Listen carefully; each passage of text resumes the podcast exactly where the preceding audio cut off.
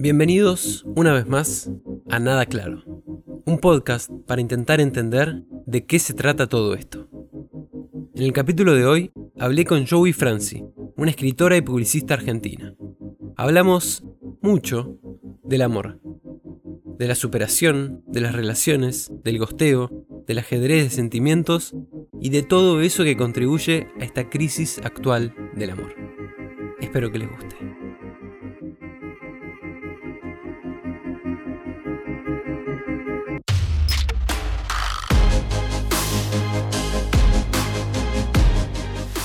De todos los invitados me gusta pensar cuál es esa palabra sin la que sería muy difícil describir su vida. Pero en este caso a mí me encontré eh, algo un poco complicado o que me gustaría hablar con vos, Joey, que es, eh, hay una palabra que es desamor y otra que es eh, amor. Me gustaría saber si alguna de estas dos te conforma para hablar para incluirla como esa palabra que, que es, eh, que habla de tu vida, o por lo menos de tu vida hasta hoy. Ay, me haces pensar. Em, amor. Me parece muy bien. muy buena elección. Sí. Querías que elija esa, ¿no? Eh, la verdad que sí, sí porque estaba pensando que... Nada, bueno, obviamente las cosas que le pasan a uno, eh, uno las que ya pasaron uno no las elige, pero me gusta que, que lo lleves hacia, hacia ese lado. Y, y bueno, entonces, eh, antes de contar por qué todo esto, me gustaría saber eh, qué aprendiste vos del amor. Eh, ¡Ay, pará! No practiqué todas estas cosas. ¿Qué aprendí yo? Es demasiado, es que bueno, era, ¿de qué aprendiste vos del desamor? ¿Era un poco más rápida o no? Sí, sí, sí. Aprendí del amor que el amor tiene que ser libre y sano. Muy bien. No por libre digo eh, poliamor necesariamente, ¿no? Hablo en la, libertad en otro, en, todas sus aristas.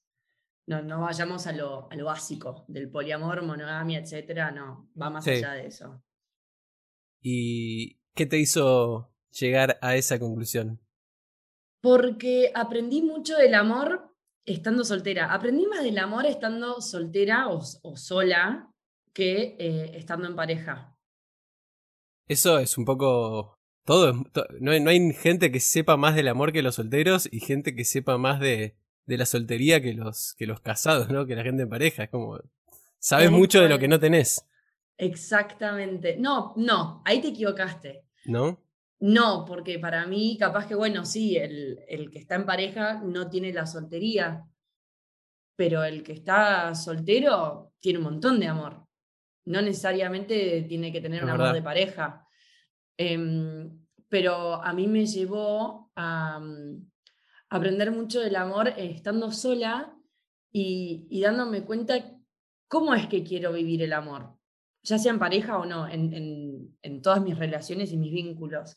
¿Cómo quiero vivir el amor? ¿Cómo quiero entregarme? ¿Cuánto quiero entregarme? ¿Cuánto quiero que, que la otra persona dé desde su lado?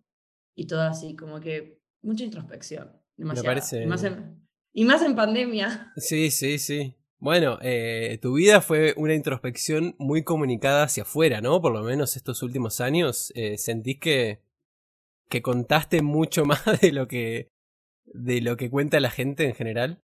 Sí, muchísimo. Creo que un poco me zarpé. Pero, mm, pero después mm, me, me pongo a pensar un poquito más y digo, bueno, le sirvió a la gente. Alguien tenía que decirlo, alguien tenía que compartir todos estos sentimientos y pensamientos, tanto buenos como malos, sanos como tóxicos, como para que otra persona se sienta identificada y diga, bueno, no lo viví así tal cual, pero entiendo por dónde va y me siento identificado en cierto punto. Siento que sirvió. Sí, eh, bueno, ahora sí creo que se puede contar un poco más. Eh, vos escribiste un libro llamado Querido ex futuro marido, gracias a un gran desencuentro amoroso donde vos te estabas por casar y estabas planificando tu fiesta y ya estabas a, pocos días o a pocas semanas de hacerlo. Eh, y todo el proceso, de, inclusive lo que vino después, lo llevaste a, una carta eh, pública que, bueno, después le llegó a, otra gente. Eh, bueno, no sé si es. No sé si tenés algo más de esto, pero me gustaría saber en ese caso, como acabas de contar, ¿qué es lo que vos pensás que le llegó a, a esa gente, a los, que, a los que la leyeron? Yo creo que le llegó todo mi proceso de duelo. Verme tan abajo y, e ir subiendo escalón por escalón, carta tras carta, como que eso es lo que eh, siento que tomaron del libro. El ver que se, que se puede salir de un pozo, ya sea por razones, eh, porque, estás en un pozo, porque te rompió el corazón, como me pasó a mí, o por otras eh, razones. El, tratar, el ver cómo yo intentaba estar bien y no me salía, y simplemente no me salía, no me salía, no me salía, y la lucha constante conmigo misma de, pero la pucha, tengo que, se tiene que terminar esto eventualmente, ¿cómo hago? Sí. ¿Y, en qué momento decidiste que la manera de, terminarlo o de, o de empezar a curarlo era contarlo hacia afuera y comunicarlo y hacer un libro y una falsa boda y todo? la falsa boda. Em, en realidad, el libro es, em, son las cartas que escribí para mí.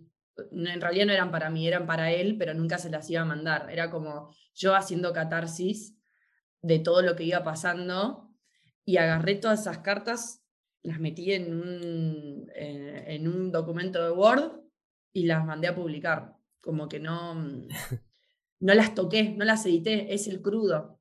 Es 100% el crudo de todo lo que fui viviendo y sintiendo. ¿Y por qué hiciste eso? De decir, bueno, voy a poner, voy a juntar todo esto eh, y, sacarlo y publicarlo y, y hacerlo un libro que otra persona pueda leerlo y verlo. Porque yo me sentí muy sola durante ese año. Me sentí como que por más de que mi familia y, amigos me trataban de acompañar, lo que a mí me pasó, no te digo que pasa uno en un millón, al contrario, cada vez me entero de más historias así, pero como que es justo mi historia, fue todo muy dramática, muy extremista y, no tenía con quién em, eh, no tenía alguien con, eh, que empatizara con mi historia, que, sepa lo que, lo que estaba viviendo. Y, al haberme sentido tan sola y mm, haber tenido que encontrar yo sola las herramientas para poder seguir adelante, sentí que capaz que habían otras Josefinas en el mundo que eventualmente iban a necesitar escuchar mis palabras. Qué lindo eso. Eh, y me quedé un poco en esto de decir, ¿por qué no, no encontrabas eh, gente que te entendiera? O sea, tu círculo cercano sentías que no, que no llegaba del todo a comprender lo que, lo que estabas viviendo o, o por qué lo sentías así? Es muy difícil empatizar, creo. No es, no, es para todo el mundo empatizar del todo. Y, y hay gente que se lo tomaba como, ay, bueno, cortó con el novio. Pero no entendí, no veían el, veían el macro, pero no el micro. Era como que, sí, bueno, corté con mi novio, pero me iba a casar y perdí mi casa y mi trabajo y todos mis bienes materiales y tuve que, me echaron básicamente de mi mundo y me tuve que volver de un voleo en el traste a Argentina de nuevo, sin nada. Sí. Tuve que empezar de cero. Sí, sí, sí, construir toda tu vida. Claro, y todo eso era lo que a mí me hacía mal, no tanto el tema del casamiento, fue más que nada el tema de ah, perdí todo. De un día para el otro, con una llamada de FaceTime, perdí absolutamente todo. Y, la gente capaz que lo veía más como, bueno, le cortó el novio. Y era, no, es muchísimo más que que me haya cortado el novio, es tanto más, ese es un detalle. Claro. Eh, o sea, tu manera fue decir, eh, no me están entendiendo, no siento que se estén dando cuenta, así que lo voy a tener que decir más fuerte y más claro. Eh, y te funcionó. Sí, me parece que fue demasiado grande y ruidoso todo, pero sí. ¿Por qué? Y porque capaz que podría haber, no sé, se me fue las manos, vos ya lo sabés, lo hablamos mil veces. A mí se me fue las manos el tema del libro. Yo cuando publiqué, em, cuando imprimí los primeros em, ejemplares, mi idea era em, dárselo a la gente que planeaba invitar al casamiento. Ah, mira. Y cuando saqué la preventa, eh, de repente había gente que yo no tenía ni idea quién era que me estaba comprando el libro. Entonces, como que ahí ya desde el día uno se empezó a desvirtuar todo. Claro, uy, ¿qué, qué pasó? Tipo, ¿Qué acabo de hacer? Claro, y mis familiares o algunos amigos míos que querían comprar el libro para saber qué era lo que había pasado, em, porque también, detalle, yo nunca exterioricé mucho todo lo que venía viviendo. ¿Vos no eras muy de exteriorizar antes de todo esto? No, me cuesta bastante, todavía me cuesta. Sí, sí. O sea, que lo haya hecho una vez en formato de libro no significa que lo siga haciendo. No, claro. Em, me recuesta, yo soy de las que se traga todo y de repente explota. Explota, explota. Em, pero bueno, empezó a comprarme el libro gente que yo no conocía y ahí es cuando se empezó a desvirtuar todo y llegamos a donde estamos hoy en día. Y ahora, hoy en día, estamos en una fase de cierre, ¿no? Como, o de, de posterior, de nuevo, de nuevo comienzo, o, cómo lo entendés vos, porque ahora vos decidiste, después de tres ediciones, ¿no? Eh, dejar de publicarlo. Cinco. sorry. Sí. Eh, decidiste dejar de publicarlo, decir que no existan más ejemplares de tu libro eh, más allá de los que ya existen. ¿Y eso por qué lo haces? Por amor propio. Mira empezó con amor y termina con amor. Qué lindo, sí. Em, y la razón por la cual publiqué el libro fue justamente por amor a, gente que no conocía y por amor a mí. Y ahora lo termino por, por cuidarme. ¿Por qué? Porque yo el tema lo superé, ya es algo que está súper sanado, pero que todos los días, pero le va muy bien al libro. Sí. Estoy súper agradecida con eso, pero bueno, está el lado B, que es, es mi historia. Claro y la gente te habla todos los días y te felicita y te cuenta sus historias y, todo eso que está bárbaro, que me encanta, pero imagínate vos tener que estar hablando de tu ex durante tres años. Sí, sí, es, como, totalmente. O sea, yo lo pienso como que es una herida que vos eh, de alguna manera sacarla afuera y publicar te ayudó a, cicatrizar, pero después eh, que tampoco es la culpa del lector, o sea, que lo leen diferido y vuelve a pinchar en esa herida que vos quizás ya la habías como dijo, dicho, ya está, tipo, ya pasó y, y nada, y tenés al lector que llega tarde eh, y te vuelve a pinchar sobre eso y sí, entiendo, como que decís, ya está, tipo, ya fue otra parte de mi vida y, y si no es como seguir en la recurrencia de, de eso. ¿Qué, ¿Qué, qué, te cuenta la gente cuando, te, cuando termina tu libro? Ay, soy una falsa psicóloga. Me voy a, me voy a imprimir un diploma de psicología porque te juro. Em, no, hay, me, me, escriben mucho eh, sobre historias de capaz no es de cancelar casamiento. Hay mucha gente que sí, tanto hombres como mujeres, pero también como relaciones que se terminan de manera abrupta, que una, uno de los pares se va de la casa de un día para el otro o deja a la otra, a la chica embarazada y se va y la deja sola con un embarazo. Como muchas cosas así muy, muy trágicas, muy extremistas, como me pasó a mí. Sí. Em, y, me cuentan porque saben, porque sienten que me sienten amiga. Claro. Porque eso también es lo que tiene el libro. Yo hablo no es un libro que va a ganar ningún premio de literatura porque hablo yo como estoy hablando ahora. sí. Em, bueno, los premios de literatura eh, en todo caso estarán atrasados porque es... 100%, 100%.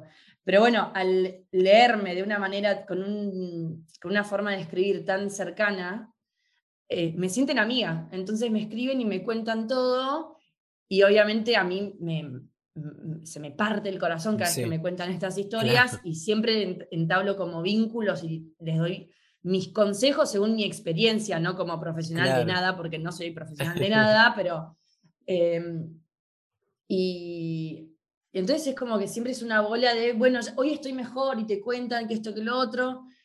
Y está bárbaro, me encanta ser parte de eso con toda la gente que me escribe, pero sin darme cuenta, yo me puse en un rol, al exponerme, me puse en un rol en el cual yo no me siento cómoda porque yo no soy profesional, claro, soy publicista. Sí. No, y además es como si vos ya tuvieras la receta donde ya nunca más eh, vas a sufrir, ni ya lo como lo, nada, lo superaste de tal modo que encima podés ayudar a la gente Eh, y no, o sea, eh, las cosas duelen, quizás superas unas cosas, pero vuelven otras. Y, y sí, tal vez te ponen en ese rol. Pero es, eh, me es lógico, pero es verdad que al mismo tiempo es lógica tu, tu punto de vista, de decir, eh, tipo, basta, como ya está. Eh, no sé. Y me tengo, me tengo que cuidar yo también. También fue por eso, porque si yo estoy todo el tiempo hablando sobre mi ex, por más de que no, me, no se me mueve ni un pelo hablando de mi ex o sobre todo lo que viví en ese 2017, sí. te, te chupa un poco las energías. Entonces capaz que yo estoy teniendo un re buen día y de repente me llegan un montón de mensajes llenos de amor, eh, diciéndome cosas re lindas sobre el libro, que esperan que yo esté bien, etcétera, bla, bla, bla.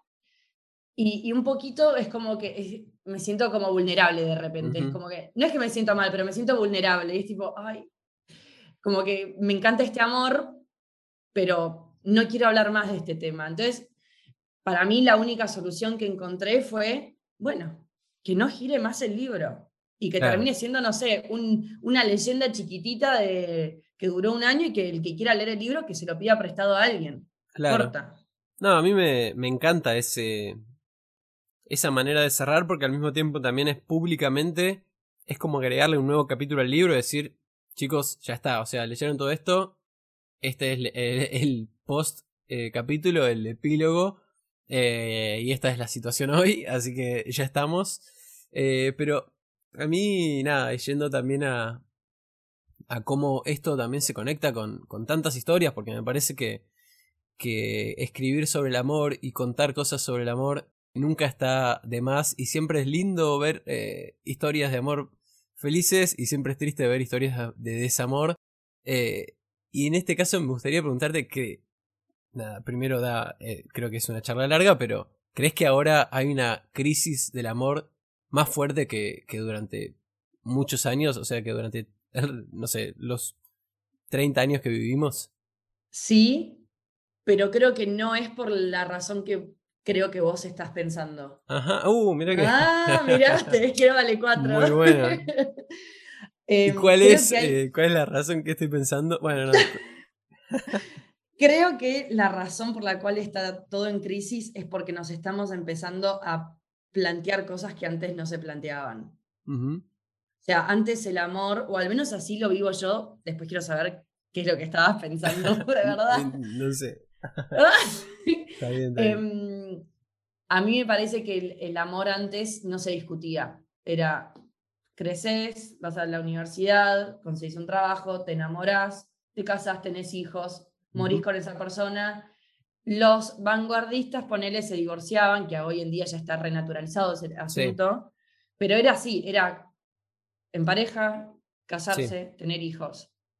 Hoy en día eh, creo que nuestra generación está empezando a plantearse más como, como que no sé si quiero vivir ese tipo de vida, no sé si me quiero casar, no sé si quiero ser eh, madre o padre. Quiero, puede que quiera tener una pareja como puede que no. Em, entonces como que está todo, siento que estamos todos, los de nuestra generación y, y las siguientes, pero más que nada nosotros porque ya, ya mamamos eh, el mandato de antes. Claro. Em, el tratar de redescubrir cómo queremos vivir el amor, en qué, en qué rol nos sentimos cómodos, ¿no? Sí. Eh, sí, sí, a ver, pará, yo, yo no estoy tan lejos de eso, o sea, porque me parece que hay algo, creo que eh, tal vez separarlo en dos cosas es un poco simplificar, pero bueno, por un lado eso me parece que Claramente somos una generación de cuestionar mandatos porque de repente recibimos un mundo un poquito más fácil eh, en ciertas cosas eh, del anterior y en muchísimo más difícil en, también en otras. Y tenemos, por ejemplo, ahora eh, no es tan reciente el hecho, por ejemplo, otro mandato que mismo yo también hice en, en, uno de mis videos, que es el mandato de que nos tenemos que amar eh, el amor. Eh, el amor no. Eh, tenemos que, que, amar el trabajo. es un buen, es un buen furcio. no, tenemos que amar el trabajo, tenemos que tener un trabajo que nos apasione, tenemos que despertarnos todos los días felices porque ya tenemos la facilidad de elegirlo. Como si tener la facilidad de elegirlo fuese eh, directamente la facilidad de lograrlo o de alcanzarlo cuando es bastante al revés. O sea, antes era mucho más fácil alcanzar, o sea, porque había menos gente en el mundo, porque era más, eh, había más plata también, y el mundo un poco se va achicando, entonces yo creo que me parece que está bueno cuestionar esos mandatos, que también son de esta era, o sea, ahora también está el mandato del amor y de que todo tiene que ser eh, como nada, ahora que tenemos la posibilidad de conocernos, tenemos que respetarnos y ser como las parejas tienen que ser dos individuos con su puro individualismo, eh, completamente libres entre sí y aún así amarse porque si hay una mínima dependencia ya está mal. ¿Coincidís un poco con este mandato actual o no? Eh, sí, coincido al 100, pero bueno, también es muy extremista, es como que... Oh, bueno, obvio, sí yo creo que todo, un poco de dependencia al otro tenés. Apenititas, no dependencia, pero te mimetizás un poco. Es como que te gusta estar con la otra persona, pero, mm, eh, pero entiendo a dónde vas. Es como que tenés que tener tu vida. Hay parejas que no tienen vida propia. Es como que de repente te habrá pasado mil millones de veces, capaz de ver eh, a amigos que se separan y, de repente reaparecen en el grupo. ¡Eh! hacemos algo, es tipo, ah, mira, este Gil ahora nos necesita y vuelve. No, así están, va, a mí me parece que no está bueno vivir el amor de pareja de esa manera.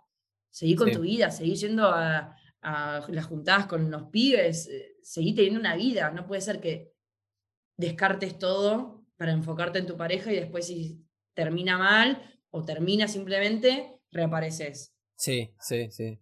Eh, no, no, estoy de acuerdo y tal vez un poco lo formulé mal porque en realidad esto me parece que es como la es el cuestionamiento al mandato es eso, es todo tiene que ser libre y no le podemos decir y no todo tiene que ser como absolutamente eso, independiente y sin trabas y sin nada. Pero al mismo tiempo eso lleva a otras cosas que es un poco lo que lo que para mí también pasa ahora, que es ante la primera eh, falta de coincidencia ante los... La gente al conocerse también es como, bueno, no, listo, ya está, yo eso no, de ninguna manera. Eh, y a veces son cosas que son mucho más básicas que yo creo que de alguna manera antes, como decís vos, era mucho, o sea, se dejaba mucho más de lado. O sea, tenías una pareja que tal vez eh, no te gustaba en un montón de cosas, pero eh, era como listo, ya está, no, pero vos te, vas a casar o ya te casaste, entonces no se cuestiona, tenés que seguir. Y tal vez la, recién la generación de nuestros viejos llegó a algo de lo que era el divorcio aceptado eh, socialmente, cuando eso es algo absolutamente natural. Entonces esa era como más mi, mi punto de vista. Ese cambio de antes se aceptaba todo, ahora vamos hacia un ideal donde no se debe aceptar nada que, que no esté en línea con uno como individuo, y me parece que eso también lleva un poco a la crisis del amor. Sí, eh, sí, ahora lo entendí, coincido. Y te tiro otra. Para mí el problema, la verdadera crisis es que la gente tiene que dejar de decir tiene que, y lo usé. Es como nunca digas nunca. Mira.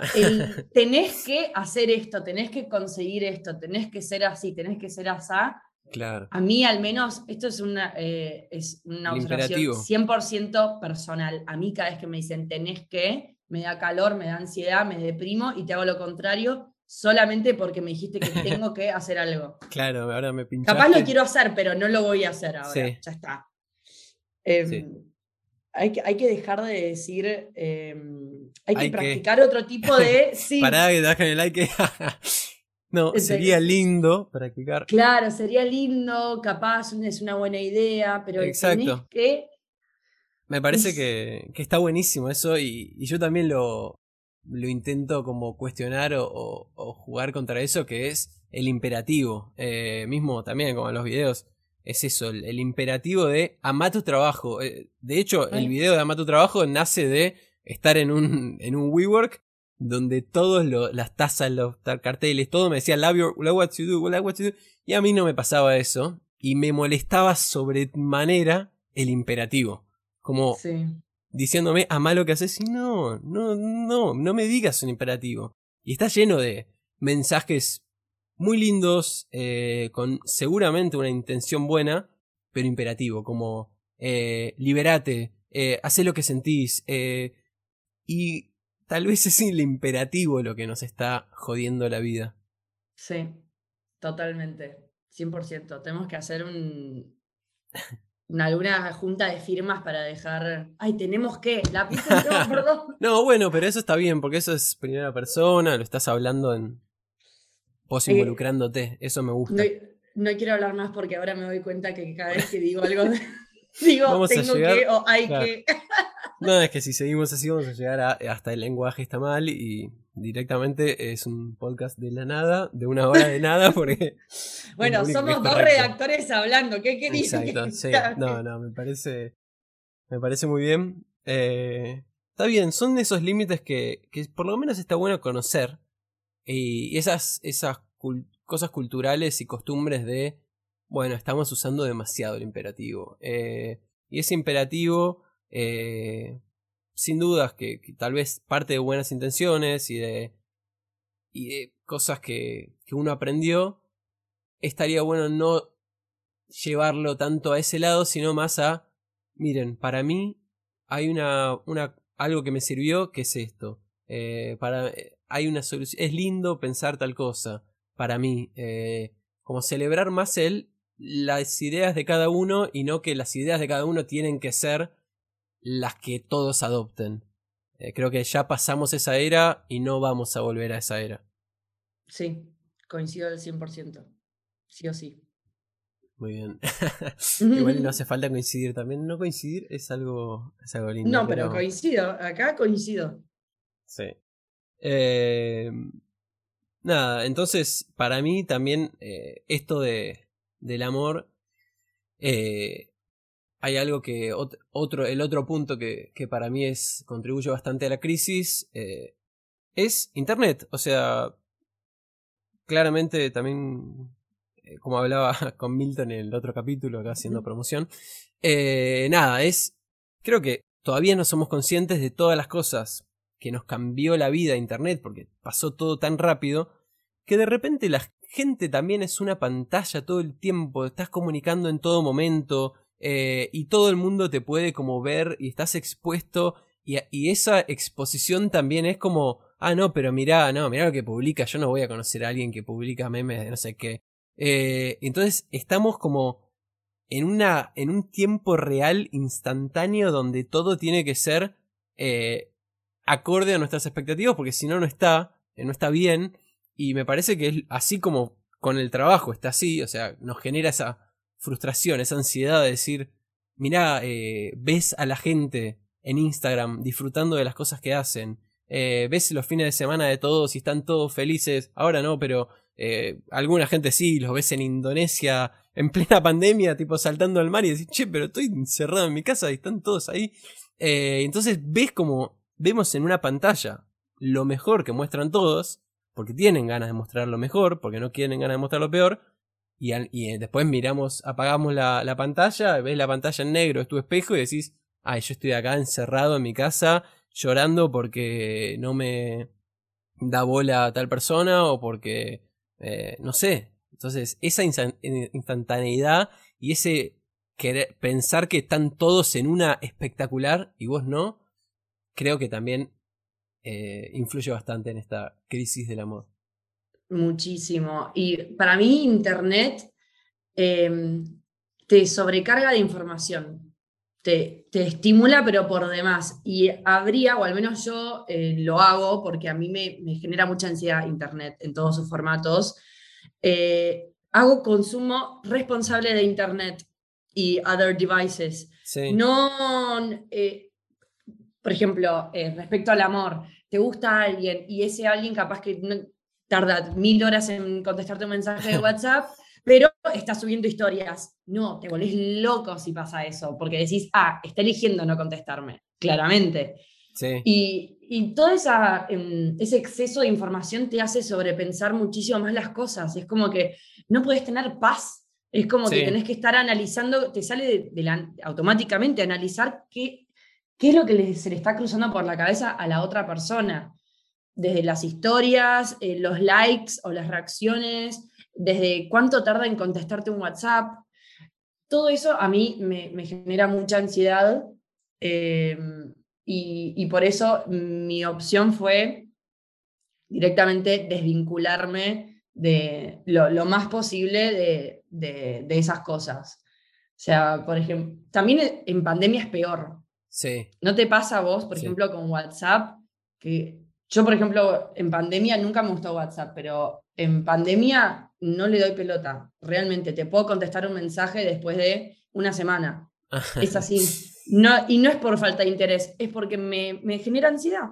Sí. Me genera ansiedad, entonces cuando esté en un momento de paz y que tenga las energías y el tiempo para poder contestarte con amor y cariño ese mensaje, ahí lo voy a hacer. Puede ser una hora después de que me lo hayas mandado a una semana porque tengo una semana complicada. Sí. Y hay gente que no lo entiende, que quiere la inmediatez. Bueno, eh, sí, sí, a mí me, me, pasa, me pasa lo mismo eh, y, tal vez también eso, eso lo entendí hace un tiempo y yo la verdad es que eh, hay, con WhatsApp, por ejemplo, no sé, hay veces que me escriben y lo contesto en el momento, hay veces que... la verdad es que lo contesto en el momento en el que siento que tengo tiempo para contestar. No, intento no interrumpir porque creo que vivimos en la era interrumpida. O sea, a mí algo que me volvía loco cuando laburaba en oficina o a veces cuando me llaman y voy a, o sea, me dicen por que vaya a trabajar dos semanas, tres semanas en una oficina, eh, me vuelve loco eh, cómo no te puedes enfocar en nada porque siempre hay alguien interrumpiéndote. Eh, y si no hay alguien interrumpiéndote, te interrumpís vos. Te interrumpís vos porque abrís la otra ventana y te pones a ver eso. Pero eh, el foco en esta época es muy, muy, muy, muy difícil. Y creo que eh, las notificaciones y todo eso no ayudan en absoluto. Y sobre todo eso, te genera la... uno piensa que las otras personas son como una página web. O sea, que la página web vos apretás un botón y ya está, abriste otra página. pero la gente no es así. La gente, por más que esté conectada, tal vez no está... o sea, pendiente de tu mensaje o no está eh, lista para responder, responder tu mensaje o no tiene ganas. Entonces me parece que esos códigos está bueno entenderlos y decir, bueno, vamos a parar un poco, eh, no hace falta que todo se responda al instante. Eh, hay, un, hay un mal uso en esta época del, de la palabra urgente que te lo ponen en un mail urgente, tenemos que cambiar esto. ¿Y para cuándo es? Y es para dentro de tres días. Y pero no es urgente. O, no es urgente. O, TN, abriste TN, urgente, urgente. Urgente y te dice, nada, el payaso. Eh, no, para mí llegué a la conclusión de que ese, ese programa se llama urgente. posta, te digo, para mí se llama urgente. Porque la placa siempre es urgente. Urgente, sí, sí, sí. Eh, sí, sí, hay un, hay un sobreuso de la palabra urgente y, de, y, eso nos lleva a pensar que todo es urgente. Que que nos respondan un mensaje es urgente. Que no, todo tiene que ser ya al momento. Y hay cosas que está bueno que sean al momento. Y hay otras cosas que tal vez no está bueno, pero está bueno decir, ya está, no podés hacerlo más rápido. Y no te sirve de nada hacerlo más rápido. Y estás presionando a otra persona. Bajemos un poco. Eh, y ese consumo responsable que decís vos, creo que es algo que deberíamos todos eh, no sé si deberíamos ahora otra vez con el imperativo. que estaría bueno, estaría bueno. que todos eh, entendamos eso, porque al final es, parte de eh, la empatía, de entender que vos tenés ansiedad, esa ansiedad también te la está generando que la otra persona tenga ansiedad de que vos le contestes, entonces es algo que se contagia esa, es, o sea, ¿cuántas veces te pasa que viene alguien todo alterado y te habla no sé qué y ya te alteró. O sea, ya te ah, no. generó eso. Sí, te chupaste todas sus energías. sí. Eh, entonces, nada, como esa calma eh, de decir, bueno, no todo necesita ser al, instante, no todo necesita ser absolutamente simple y, y, como respondido al toque. Eh, y mismo, por ejemplo, estas, estas charlas o esta idea, a mí me pasó de decir, che, estoy haciendo unos videos que están buenos, que, a mí me gusta, me divierte, me hace, o sea, me hace pensar y poder generar algo en otros, pero al mismo tiempo digo, esto es todo rápido, o sea, todas las imágenes rápido, en dos minutos estoy contando algo que a mí me llevó, no sé, tal vez 10 años de mi vida entender, eh, y dije, la verdad es que tengo ganas de hacer no solo estos videos, sino hacer charlas más lentas, más eh, largas, eh, más del momento, de ver lo que surge, eh, porque me parece que este, esta calma ayuda a, a contagiar la calma, o sea, así como contagiamos la ansiedad, contagiar Sí. la calma. Con una birrita de por medio. Con una birrita, eh, sí, sí, sí, sí. Sí, obvio que acá calculo que ambos estamos hablando sobre si eh, la otra persona, eh, si el interés es mutuo, porque si el interés no es mutuo, es otra la historia. O sea, no te contesta porque no, no le Me interesa, me interesa Que eh, también- volver a eso. ¿Cuál es esa Sí. historia? Si no te interesa, No, no, eh, entrar en eso, decir es otra historia, claro, porque ahora también es eso, estamos como disponibles todo el tiempo, eh, pero es como que la teoría de las velitas. ¡ay, no me digas que vas, la a tener, vas a tener que contarla. No, no, sí, eh, de, de tu boca o de tus historias. Ay, no, es que es de Luchi Number, no, no me corresponde que yo la cuente. Pero además, es, yo al menos considero que es como una teoría solo para las mujeres. Los hombres Ah, no la pueden saber. Bueno, listo. Porque- no, no.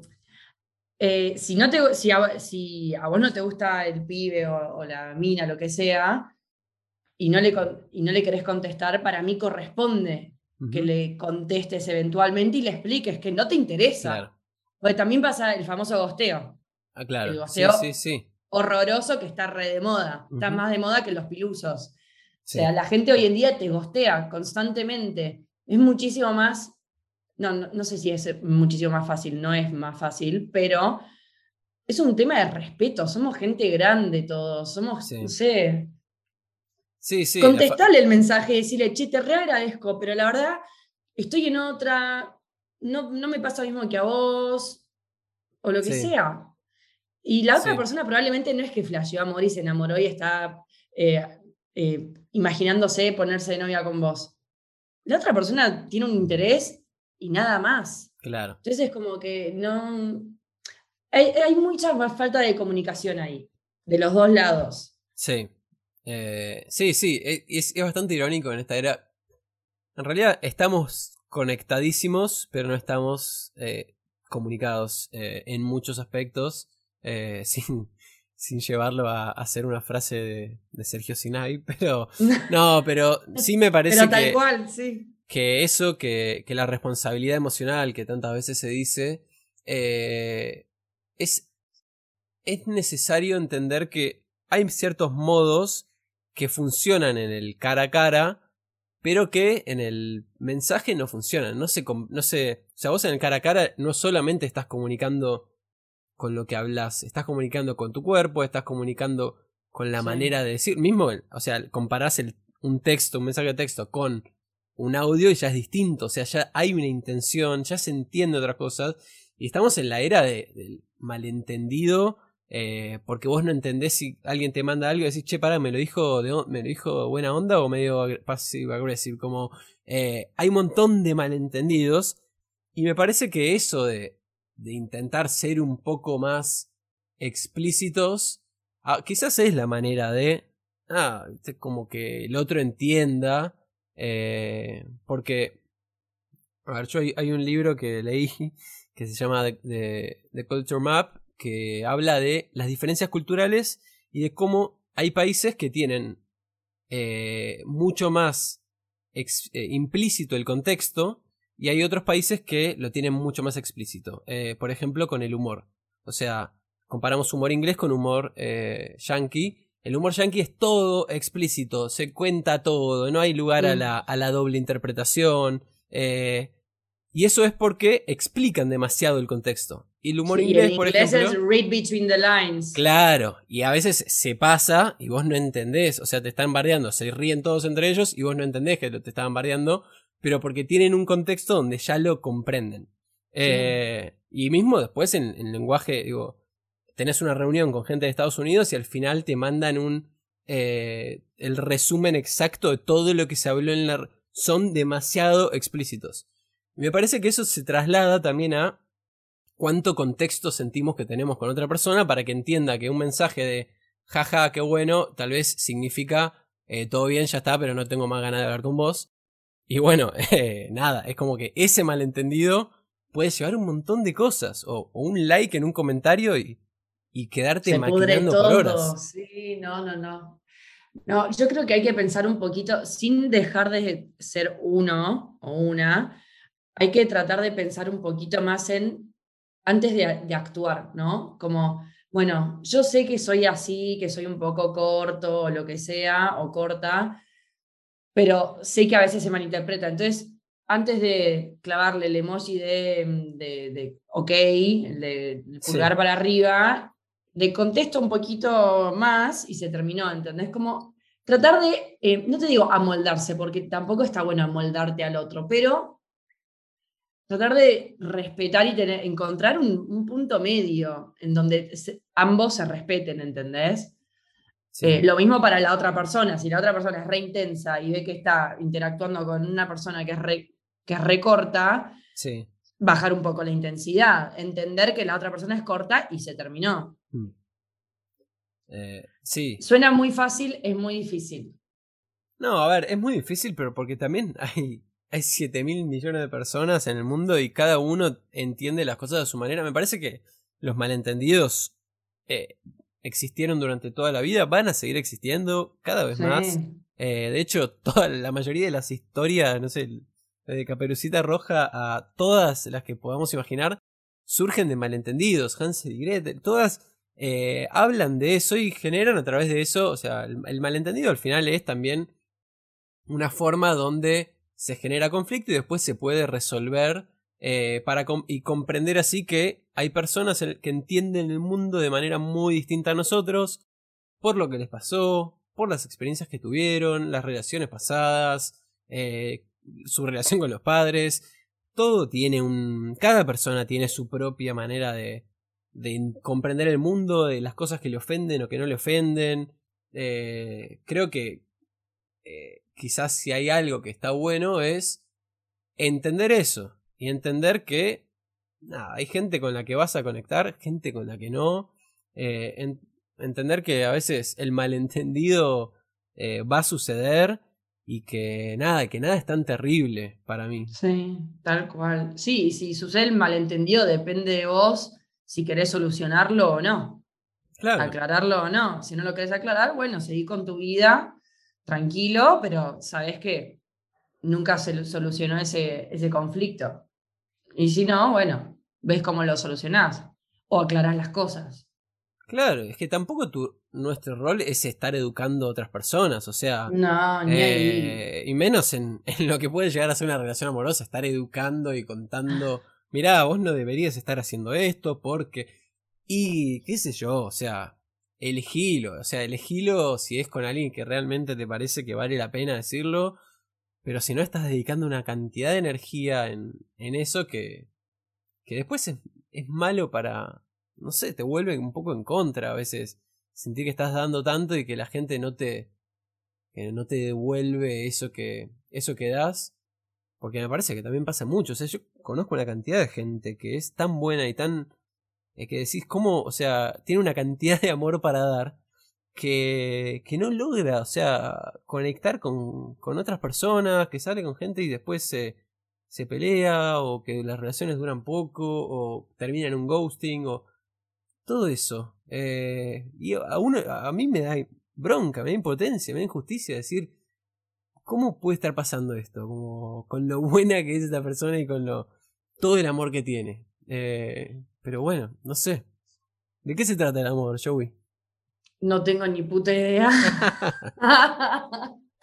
¿De qué se trata el amor? No sé, para mí el amor es...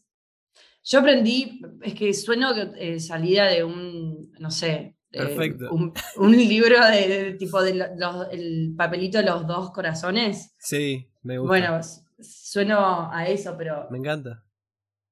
Para mí, yo aprendí mucho con el amor propio, muchísimo. Realmente. Yo antes no me, no me quería y tampoco sabía que no me quería. Como que sentía que era una persona re normal como todo el mundo y no profundizaba mucho en mis.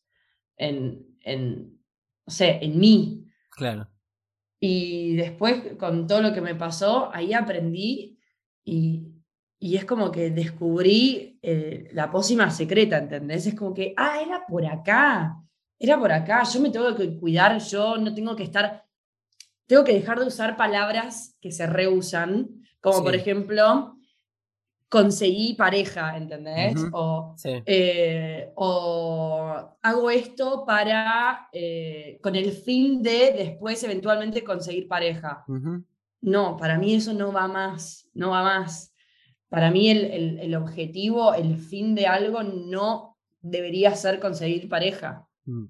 Debería ser estar, uno, estar bien uno mismo. Y después, si aparece si el destino te cruza con alguien que, que te gusta, que hay química y todo eso, buenísimo, un revalor agregado a tu, a tu vida.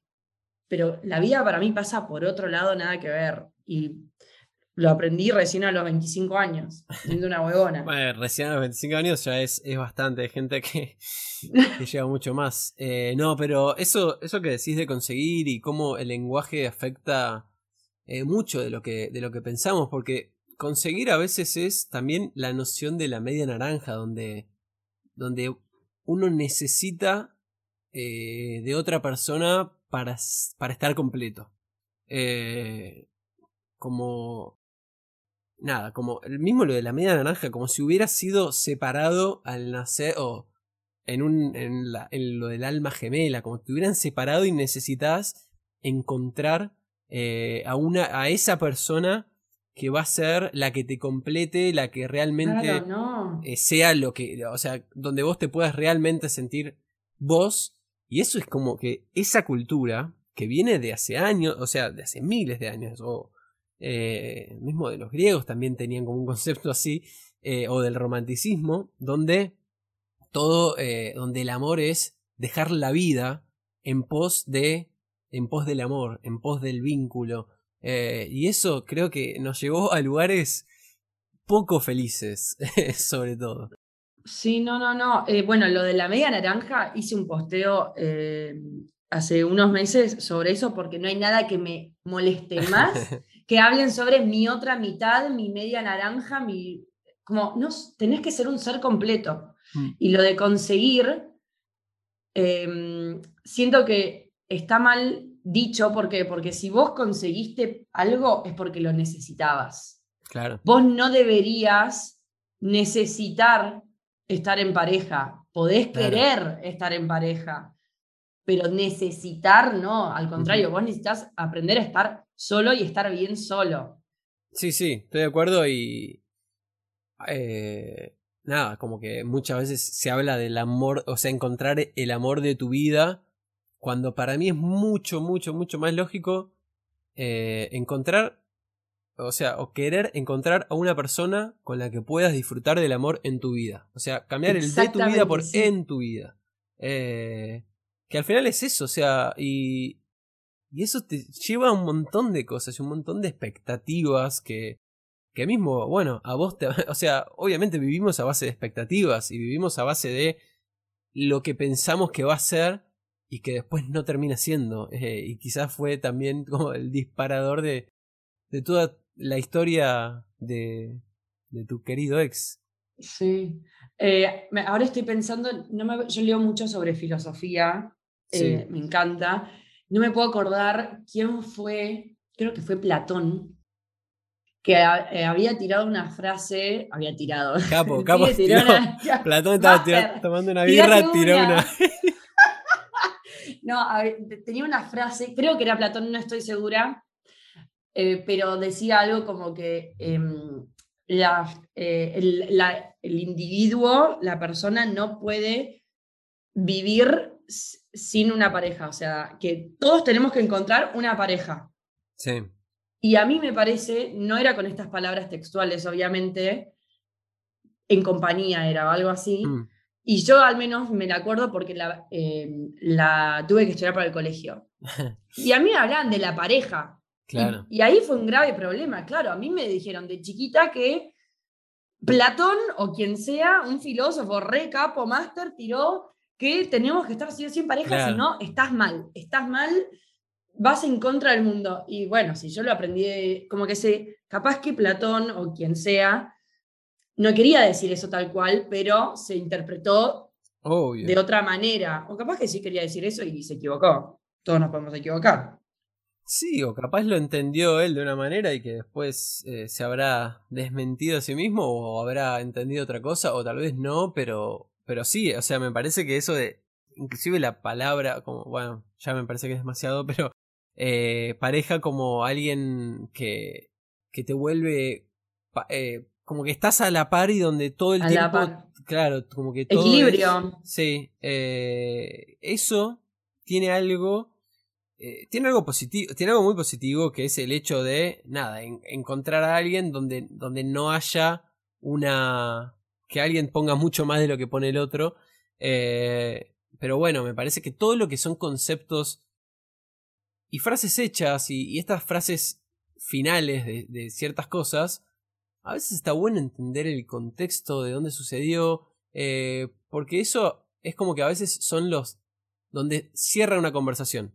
Eh, donde como que ya está, no, esto es así, como no sé, alguien te hizo mierda un, alguien, un, pibe y una piba y, y te dice, no, no, bueno, pero un, un clavo saca otro clavo. Y es una frase que, que, tal vez, primero que no, no, tiene sentido porque jamás en la vida un clavo saca otro clavo, o sea, no sirve de eso. Pero después es como que, ponele que hay una frase que tiene un, un sentido de que va a venir otra persona y, vas a poder encontrar eso. Pero a veces las frases hechas te molestan, a mí me molestan sobremanera porque es como que vienen y te dicen eso como, ya está, Alito, se terminó ahí la conversación. Y a veces tenés que dar toda la vuelta a vos y, y vivir toda esa experiencia para descubrir y llegar vos a tu conclusión y decir, sí, es verdad, esa frase tenía razón. Pero no como antes, no como previo, no como, ah, la vida se explica así. El amor es esto, es encontrar una pareja. Y nada, ese para mí es el gran problema de las frases hechas. Sí, tal cual. No, y a veces te pasa que al ser una frase hecha que todo el mundo usa y que también se le, como que al usarla todo el tiempo se pierde un poco el valor, como que la tirás y la tiraste, ni idea. Y no, la, no te la planteás tanto, no la analizás quizás. No todo el mundo la analiza, nosotros dos sí, pero porque somos, manejamos un nivel de profundidad eh, importante, pero el resto de la gente capaz que ni. Eh, un clavo saca otro clavo. Y, no, es una boludez eso que estás diciendo, ¿no? En la técnica y en la frase linda de la, de la taza. No funciona ninguna de las dos. Sí, y el, mundo del amor yo creo que está lleno de esas frases. Eh, que por eso, como que quizás cuando el que la escribió vivió 20, 30 años de su vida, relaciones, o entendió el mundo así a través de toda su vida, y vos te quedás con esos 5 segundos de frase, como ya está, esto se explicó, entonces yo no voy a profundizar más en el tema, y ni siquiera, sea cuestionar, o sea entender por qué, eh, y ahí me parece que radican un montón, un montón de problemas del mundo, en el sentido de pensar que lo que está, lo que te dicen que es, es lo que es, y no hay punto de cuestionar eso, de, intentar cambiarlo, de que ahí me parece que está todo, o sea, está eh, desde el arte hasta las ideas, hasta la política, todo está en cuestionar lo que parece que es, lo que ya está. Sí, pero también cuestionar es para valientes, ¿no te parece? Mirá cómo te la tiré. ¿ah? No, no, me gusta. Eh, obvio, es que cuestionar directamente te pone en un lugar donde ya no estás seguro. O sea, hay una zona de, de, confort, como odio el concepto de zona de confort, pero hay una zona de confort en el sentido de eh, esas cosas incuestionables para vos. Para mí esto es incuestionable, las parejas tienen que ser esto, uno en su, en su vida tiene que tener tal cosa, o yo no transo con la tal. Y esas cosas incuestionables eh, te ponen en un lugar donde estás cómodo, donde estás seguro. Ahora, cuando cuestionás y decís, che, eh, mira que voy a tirar cualquiera. ¿La ¿Eh? democracia eh, está bien? O no sé, como cosas que decís, che, pero pará, ¿no? ¿Cómo no va a estar bien si, si lo contrario de democracia es el, el autoritarismo? Y pero pará, yo no estoy. O sea, y ahí el que viene y te dice, no, lo contrario es el autoritarismo y ya te cerró otra vez. Entonces está bueno empezar a preguntarse cosas del amor, que me parece que en esta era lo estamos haciendo un montón, de decir, che, está bien el amor mismo la, la monogamia versus poligamia, Que bueno, qué sé yo. O sea, ahí ya hay otro tema enorme, pero ¿está mal cuestionarse si la monogamia está bien o si la poligamia está bien? Yo creo que no. Para mí está excelente cuestionárselo. Si supuestamente ahora estamos todos planteándonos que quizás el amor no es para toda la vida, sino que dura ciclos y que está bien que dure ciclos, ¿por qué no? O sea, nada es eh, eterno, entonces si nada es eterno, en la lógica a mí me parece que funciona que, bueno, si nada es eterno, entonces la poligamia reba con ese concepto, ¿entendés? Porque y además también separar lo que es eh, una conexión física, sexual, con una conexión más allá de lo mm. físico. Igual me parece que hay gente que es muy elevada para eso. Yo todavía no llegué a ese nivel. Obvio, no. De poder separar las cosas. No, puedo por ahora. A ver, es que todos tenemos nuestros. estas cosas donde decidimos dejar de cuestionar. Porque si no sería imposible. O sea, si no eh, no podríamos salir de casa, o sea, cuestionamos, che, está bien, eh, no sé. Sería agotador, es imposible, llorando. hay un punto donde tenemos que poner límites y decir, ya está, esto es lo mío, pero hay algo que está bueno que es saber que nuestros límites de hoy no son definitivos, son cuestionables, llegado el momento lo podremos hacer, eh, y eso me parece que es tan, tan importante que, que, los, que, los, que entendamos, decir, ¿cuáles son mis límites? hoy. Eh, ¿Cuáles son mis límites en cuanto a pareja, en cuanto a plata, en cuanto a trabajo, en cuanto a capacidades? Eh, porque capacidades es lo mismo, es decir, no, yo no podría estar trabajando en... E-". Pará, ¿quién? ¿por qué no?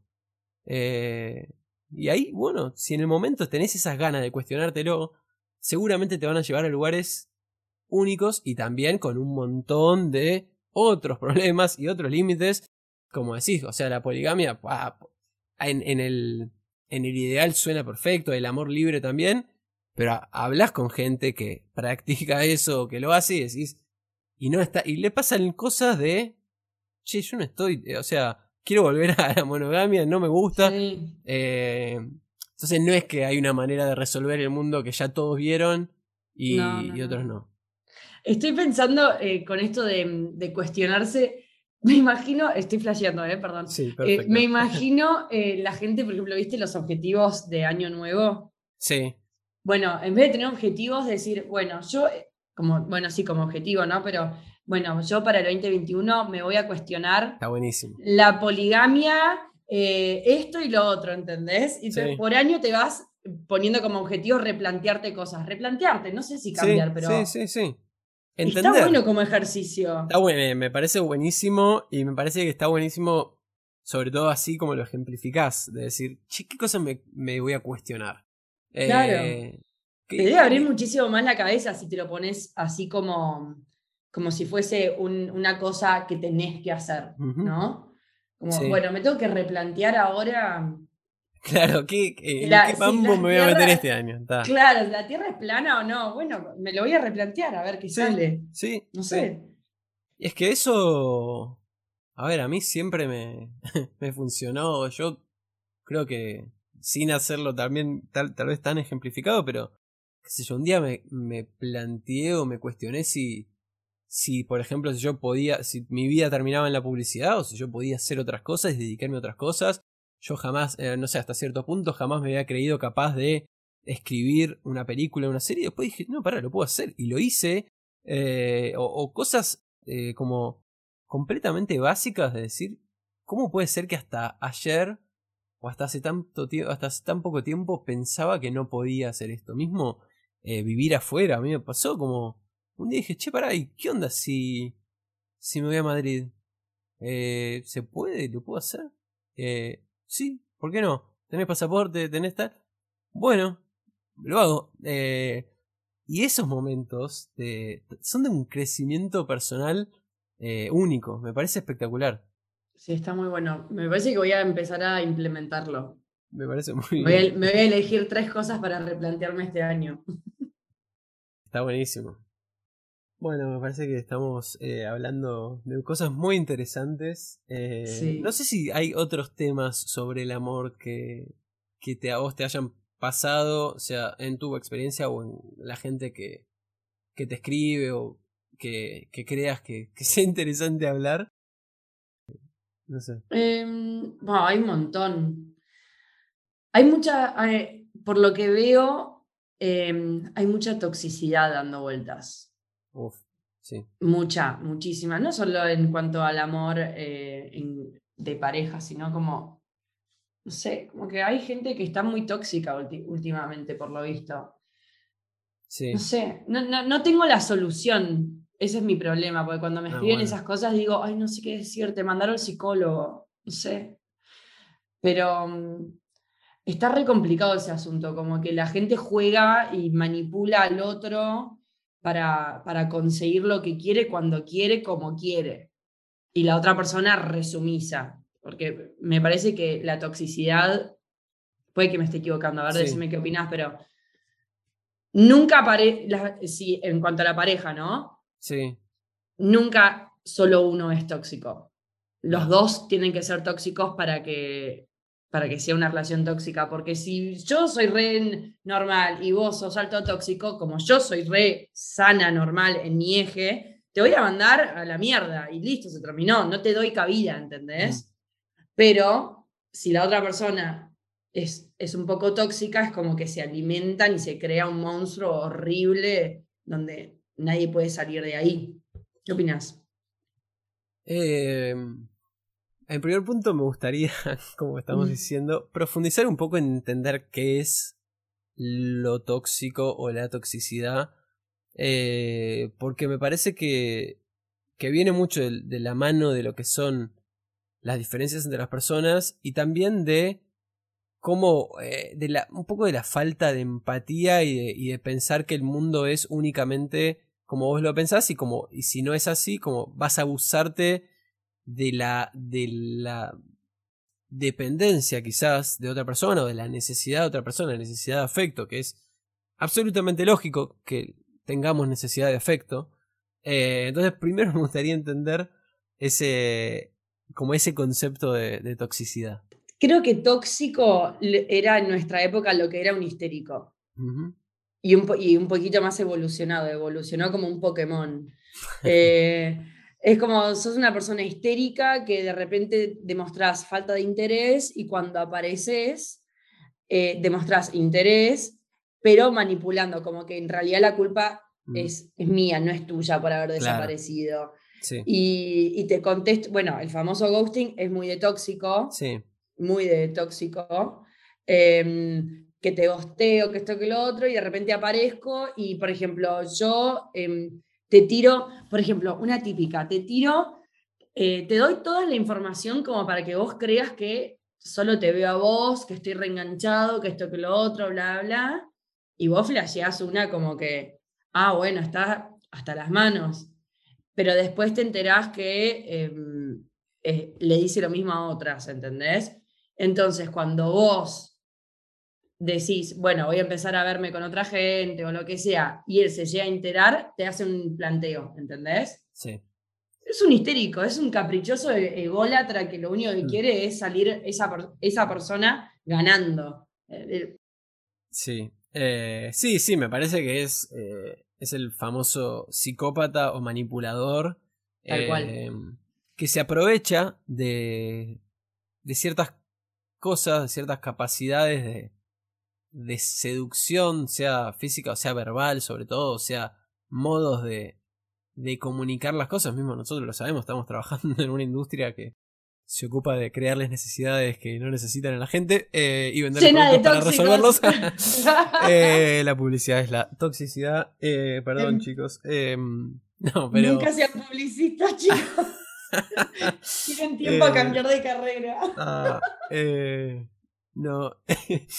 Bueno, no, pero me parece que es eso, o sea, gente que es hábil, eh, manejadora de, de cómo reacciona la gente y que encuentra también como a sus víctimas de alguna manera eh, a través de eso, de la, de la falsa eh, seducción de ofrecer como algo como que te va a dar amor o lo que sea, como que... Y, es muy difícil para mí diferenciar lo genuino de lo... Eh, de lo manipulado. Claro. Porque ponele, no sé, eh, una persona que en la primera cita parece que, que están casados, ¿viste? O que no casados, pero que nada, como que está todo claro, como el Y que vos lo pensás y decís, no está mal, o sea, ¿por qué? ¿Estaría bien o está mal? Bueno, eso cada uno lo puede pensar, pero para mí no está mal, o sea, que de repente sientas eso, eh, porque también ahí entramos en otro tema, que es cómo en esta época jugamos un ajedrez eh, de sentimientos donde todo es como medido a cuentagotas, si no le voy a escribir porque me, la última vez que le escribí.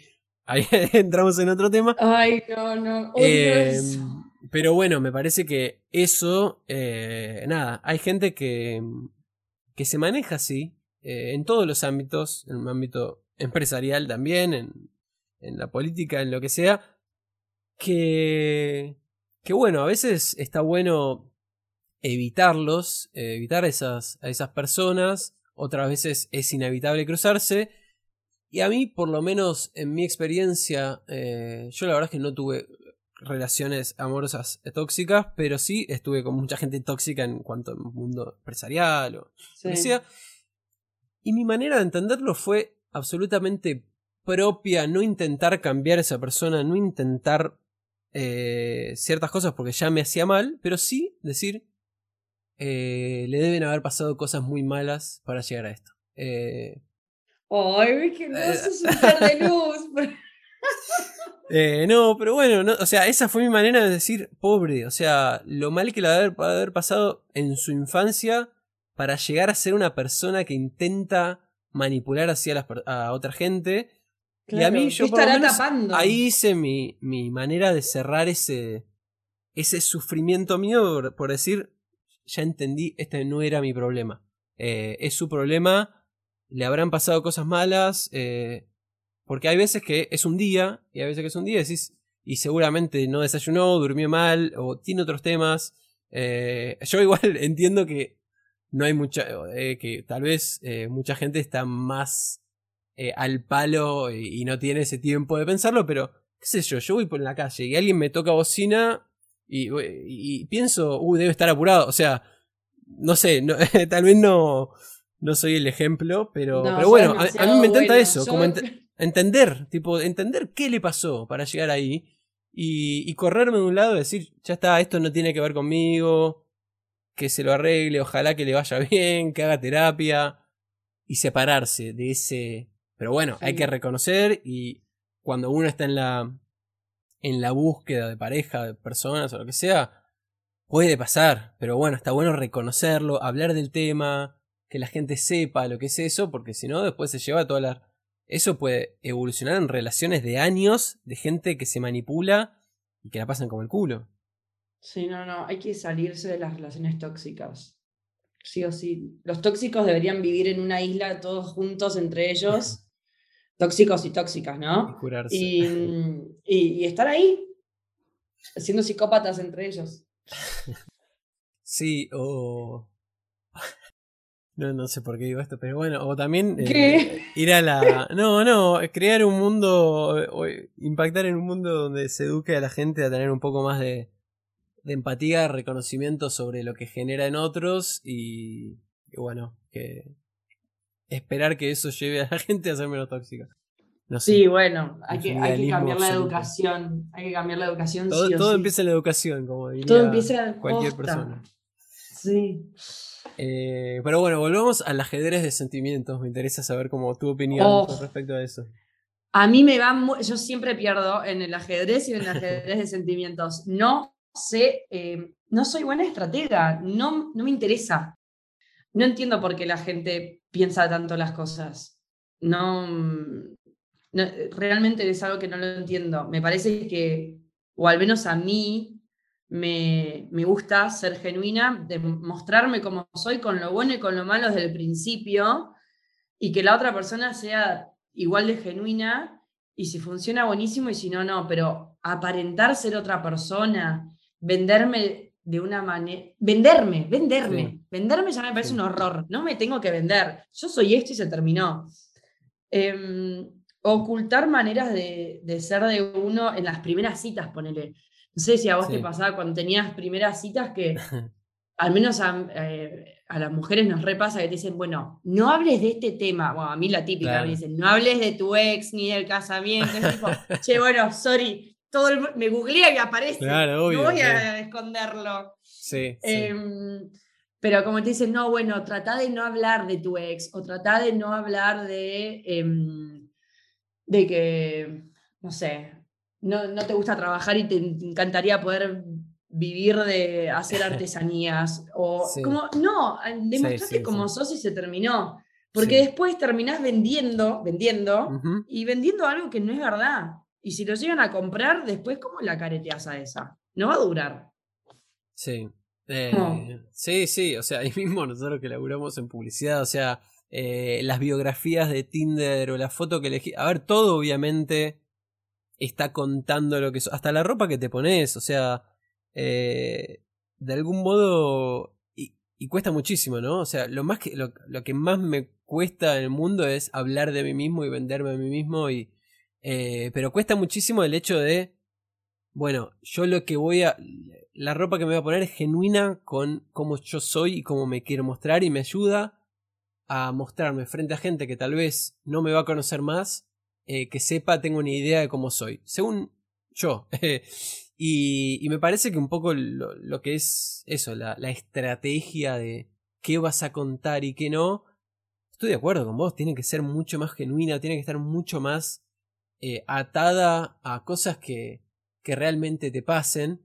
Tal vez eso, como decir, qué cosas buenas de vos te gustaría contar y qué cosas no, y tal vez eso, como hacer foco en, en las cosas que te gustaría contar y, y las otras, bueno, eh, evitarlas un poco y que si después suceden, suceden, pero, pero bueno, me parece que el hecho de imaginar una estrategia para contar a una persona que sos para que seas atractiva para el mercado de personas que buscan personas. Eh, ahí ya me, da una, una paja bárbara y sobre todo me parece que hace muy mal al, al amor propio. Eh, el, estar como creándote un personaje eh, cuanto más alejado de tu, de tu identidad es, que al final es, hasta es difícil de entender cuál es tu identidad, pero pero nada, para mí es eso. Eh, tan difícil y tan simple de decir. Sí, o también eh, por, por chat. No sé si alguna vez te pasó de poner, bueno, vos no, vos sos pibe. Para las mujeres es mucho más difícil esto. Em, pero, eh, por ejemplo, a veces hay gente que te dice, bueno, no te, yo que me río todo el tiempo, ¿viste? No te rías tanto. ¿Por qué no me tengo que reír? Es, es re lindo, es justamente algo bueno mío. No, no, pones solo ja, no pongas ja, ja. Yo no voy a estar contando la cantidad dejas que le meto a una conversación. No, no, no. Es que esos, claro, es que esos son comentarios de. O quién termina primero la conversación, otra. Tengo mm. amigas que son muy estrategas, juegan el ajedrez este del amor, eh, pero son profesionales. Y yo, eh, al lado de ellas, que yo no hago, hago todo lo contrario, entonces como que me sé mucho la teoría. No le contestes o termina la conversación primero vos. Es que, claro, es que la teoría esa como, como, no sé, como decía al principio que vos me contradijiste, pero para mí nadie sabe más de lo que es eh, la... Eh, cómo sería la soltería que él, la persona que no está soltera, porque dice, no, pero ¿cómo vas a decir eso? Vos tenés que... Y en realidad vos, estás, vos sos la que está ahí hablando y, diciendo como pensar en no cagarla todo el tiempo. Y decir, wow, como cuánto vas a... Eh, para mí es tanto peor eso que, que te termina como llevando a un loop de... donde quizás toda la gente se parece más a sí misma, como que todas las primeras citas... Imagínate ponerte en el lugar de... No sé, o, vos, ponés, salís con pibes y quizás todos, no sé si los pibes, ¿no? Pero si, si a todas las mujeres les, están diciendo los mismos consejos, uno como pibe sale y en las primeras citas son todas iguales porque están todas brifeadas con el mismo, el mismo, consejo. y decís, no, pero qué paja. Como y, me parece que ahora es algo, eh, es algo que todo el mundo dice y siempre se dijo, pero ahora, no sé, tengo amigas que, que la pasan como el culo, que que todos los hombres son iguales. Y se juntan con otras que te la están pasando como el culo y hablan, sí, todos los hombres son iguales, todos ahora son unos hijos de puta, todos te gostean.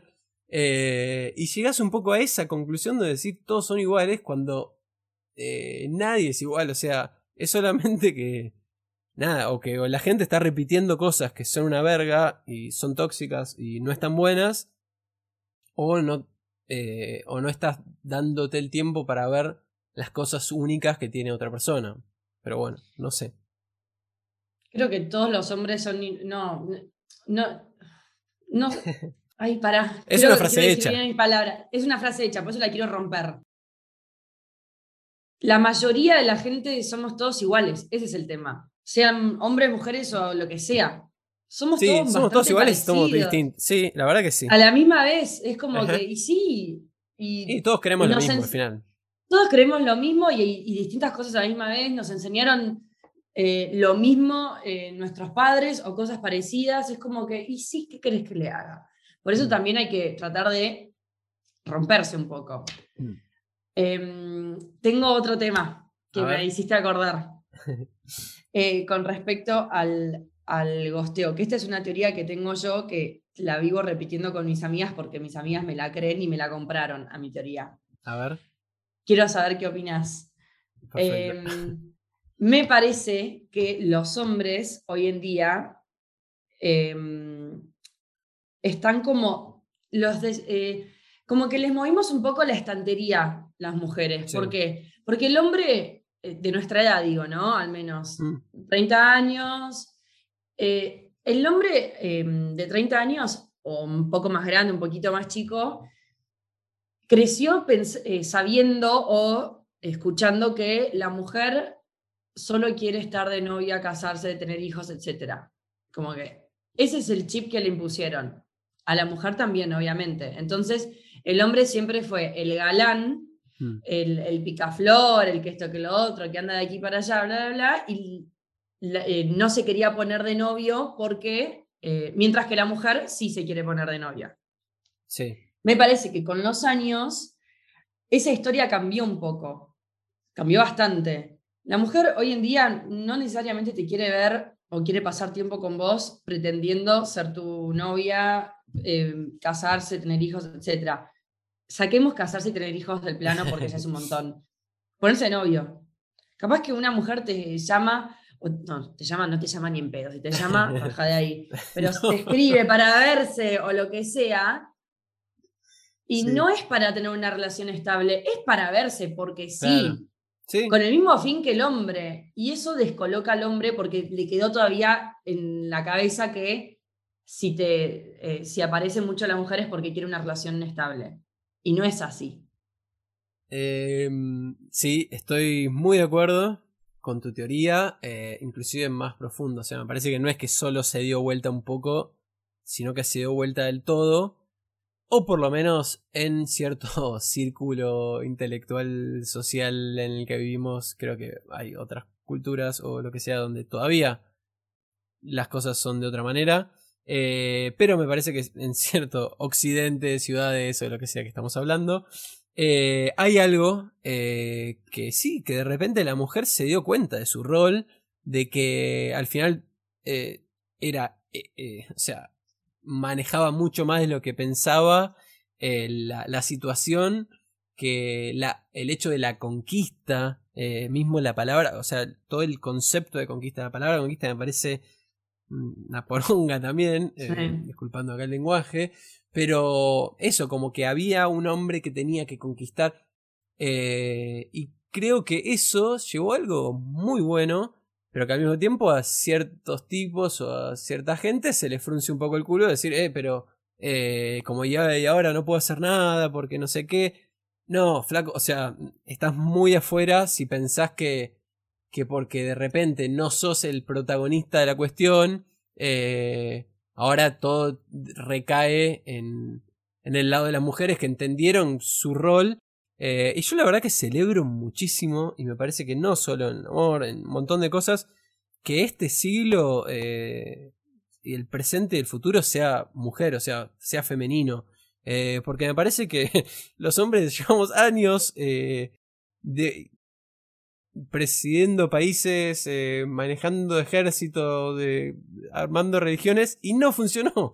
Eh, entonces me parece que está buenísimo que sea la mujer que hoy en día tengan un rol mucho más potente. Eh, que bueno, después esto llevado al amor, está bueno que no se traduzca en invertirlo, en decir, no, no, ahora es la conquista a través de la mujer. No, No. salgamos de la conquista y llevémoslo a encuentros, llevémoslo a conocerse, llevémoslo a otro lado, pero no a, a sea lo mismo al revés, a que sea, no, ahora el hombre es el que quiere, la seguridad, la estabilidad. No, es simplemente decirle, no tengo las necesidades que te dijeron que yo tenía como por, por el solo hecho de ser mujer. Claro. O sea, no, te equivocaste. sí, Se equivocaron. Bueno, te lo estoy explicando. sí. Que te entre y, y- y va a ser más fácil para vos, para mí y para todo el mundo, porque hay tanto hombre que de repente desaparece o, o termina un vínculo porque flashea que la otra persona quiere una relación estable. Claro. Y nada que ver. Te juro que con todas mis amigas solteras, el 90% le pasa eso. Sí. Los, Eh, los pibes flashean que queremos tener novios. Sí, sí, la verdad es que, bueno, o sea, me parece que puede pasar en todos lados y, y está bueno también que los pibes entiendan que, eh, nada, ese, ese cambio cultural que obvio no es instantáneo, pero, pero entender que la gente no está buscando siempre lo que vos pensás que está buscando, de hecho, Sí. nunca está buscando lo que vos pensás que está buscando. Eh, y eso te puede llevar a muchos mejores lugares. Eh, también vinculándolo con lo que hablamos antes, cuestionarnos eso, de decir, che, pará, pero vos esto que estás pensando, de que no, que ella no, no le voy a dar bola porque quiere algo serio y yo no. Eh, yo creo que hay algo, como decís vos, que nos une a todos, que es la... Necesitamos sentirnos queridos, necesitamos afecto, necesitamos sentirnos parte de algo. eh, y el amor, para mí, eh, no es únicamente el amor de pareja, es, o sea, de pareja propiamente dicha, formalizada. Eh, porque vos, como decís, puedes tener amor con gente que ves durante un mes o que ves tres noches, tres fines de semana seguidos. Y eso puede ser amor también. Eh, 100%, sí, Eso es lo que, lo que pienso. sí, tal cual. Bueno, a ver, eh, no sé cuánto tiempo vamos hablando, pero, pero como para ir cerrando un poco, me gustaría saber qué es lo más lindo que te dio a vos eh, hacer lo que, lo que hiciste o lo que haces. Em, Libros, escribir.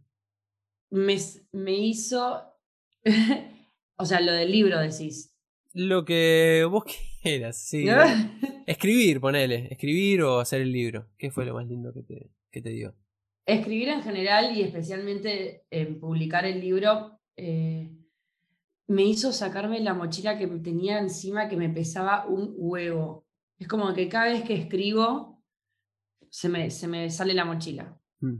y me siento más liviana.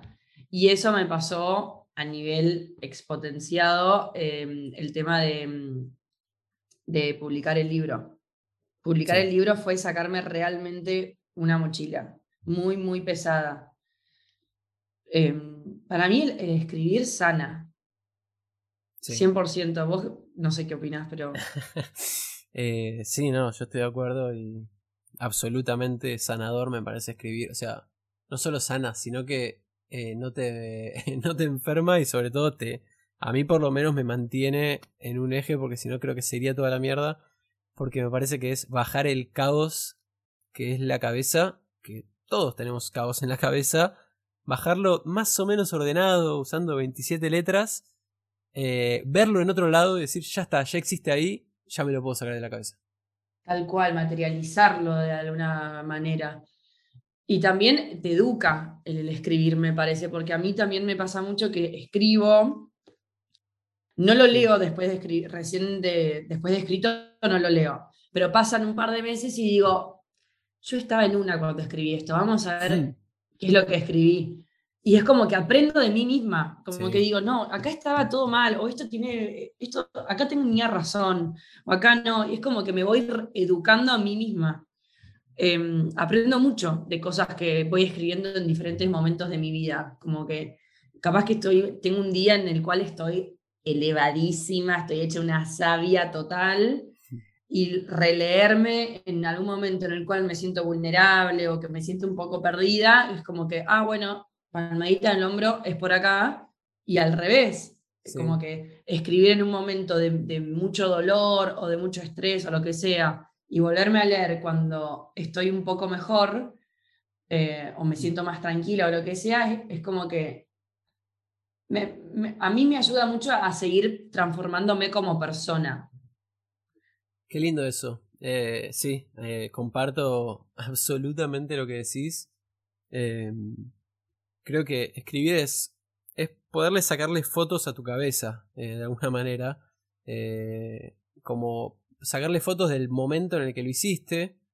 Y. Porque si no, no hay muchas otras maneras donde lo puedas ver. Obvio, sí, en escribir o en, o en relatar o en hacer una nota de voz. O mismo también a veces en los chats o en lo que sea, pero de alguna manera escribir es decir, me voy a enfocar en esto, en sacarle una foto a mi cabeza eh, y poder el papel como espejo de la mente donde vos ya está, o sea, y a mí me pasa mucho que lees cosas o leo cosas mías pasadas y entiendo un montón de cosas, cómo pensaba, lo que me estaba pasando en el momento, eh, cómo cambié. Creo que todas las formas de expresión son, son al final eh, aprendizajes hacia eh, sobre lo que somos, que al final es algo que va a durar toda la vida, entender quiénes somos, qué estamos haciendo y por qué lo estamos haciendo. Sí, tal cual. Escriban, gente. gente. Escriban. Háganlo, les va a venir bien. Sí, escriban y. Para lo que sea, para uno, para otro, para mandárselo a una persona, a dos, a cinco, a diez, a veinte, o para publicarlo, para no publicarlo, pero escribir eh, hace bien.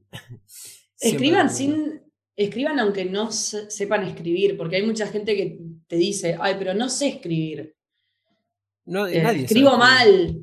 Y es como, no importa, lo que importa es el, sentimiento que le pongas, no si tenés faltas de ortografía o lo que sea, o que no tengas un vocabulario muy amplio. ¿Qué importa eso? Tal, y, y además, primero, no hay nadie que, o sea, si sabes escribir es que sabes escribir, no, no es que eh, todo lo que es literatura, o sea, no hace falta que uno haga literatura, por un lado, y por el otro es que no hay mejor manera de escribir mejor que escribiendo, eh, porque si no, no lo vas a cambiar, como todo, o sea, si uno empezás a hacer las cosas, no vas a ser mejor en esas cosas, por más que, que lo desees con la mente y lo, no sé, esperes que mágicamente suceda. Entonces, eh, dejar de pensar tanto y y sobre todo permitirte, o sea, a mí hay algo que no me acuerdo de dónde lo saqué, pero es como un ejercicio de intentar escribir lo peor que puedas. Como con publicidad, como pensar cuál es la peor idea que podría ser y ni la peor idea que puedas pensar es mala. Tal cual. O es tan mala. Bueno, eh, vamos a hacer un picadito como de preguntas cortitas. La respuesta puede ser un poco más larga. Y eso. Vamos. Dale. ¿Hay algo que te dé miedo? No. Muy bien. ¿Te arrepentís? No, no tengo miedo a nada, perdón. Me parece muy bien. ¿Te arrepentís de cosas que hayas hecho? No hace falta nombrarlas, solo saber si te arrepentís o no. Tampoco. Muy bien. Eh, si cobraras un sueldo suficiente para vivir y darte gustos, obviamente es laburando, pero ¿de qué te gustaría trabajar? Uf, qué pregunta. De, de recepcionista. Ah, mira. Me copó haber trabajado de recepcionista. Trabajé un año y me encantó y no sé. Creo que me gustaría ser recepcionista. Me gusta, me gusta mucho. Eh, ¿Qué te gustaría hacer antes de que termine el día? Ver un capítulo de Grey's Anatomy. Muy bien. Muy bien. Eh, ¿Y hay algo que tengas claro? Nada, absolutamente nada. Bien, bien. Sumamos al título del podcast. Eh, imagínate que te decía así, obvio. No, no, bueno, eh, la idea es un poco eso, como cosas que quizás de repente tuviste claras a través de muchas cosas que te pasaron. Eh, si tenés algo claro, siempre está bueno compartirlo porque a otros les sirve. Eh, pero nada, yo también, yo tampoco tengo nada claro. Tengo más preguntas que, respuestas. Así es la vida. Así que bueno, Joey, muchas gracias eh, por sumarte a esto. Me encantó eh, haber hablado con vos. Y bueno, no sé si tenés algo más para decir, mensajes, gente a saludar, cosas que quieras publicar, publicitar. No, te quiero agradecer a vos por la invitación y por la alta charla que nos pegamos. La pasé muy bien, eh, sabes que soy muy fan tuya, eh, que te sigo a todas partes, Lit, y espero que la próxima charla profunda sea en Madrid. Genial, eh, sí, seguro, va a suceder. Así que bueno, muchas gracias Joey y hasta la próxima. hasta la próxima, no sé cuándo será la próxima. Chao. Chao.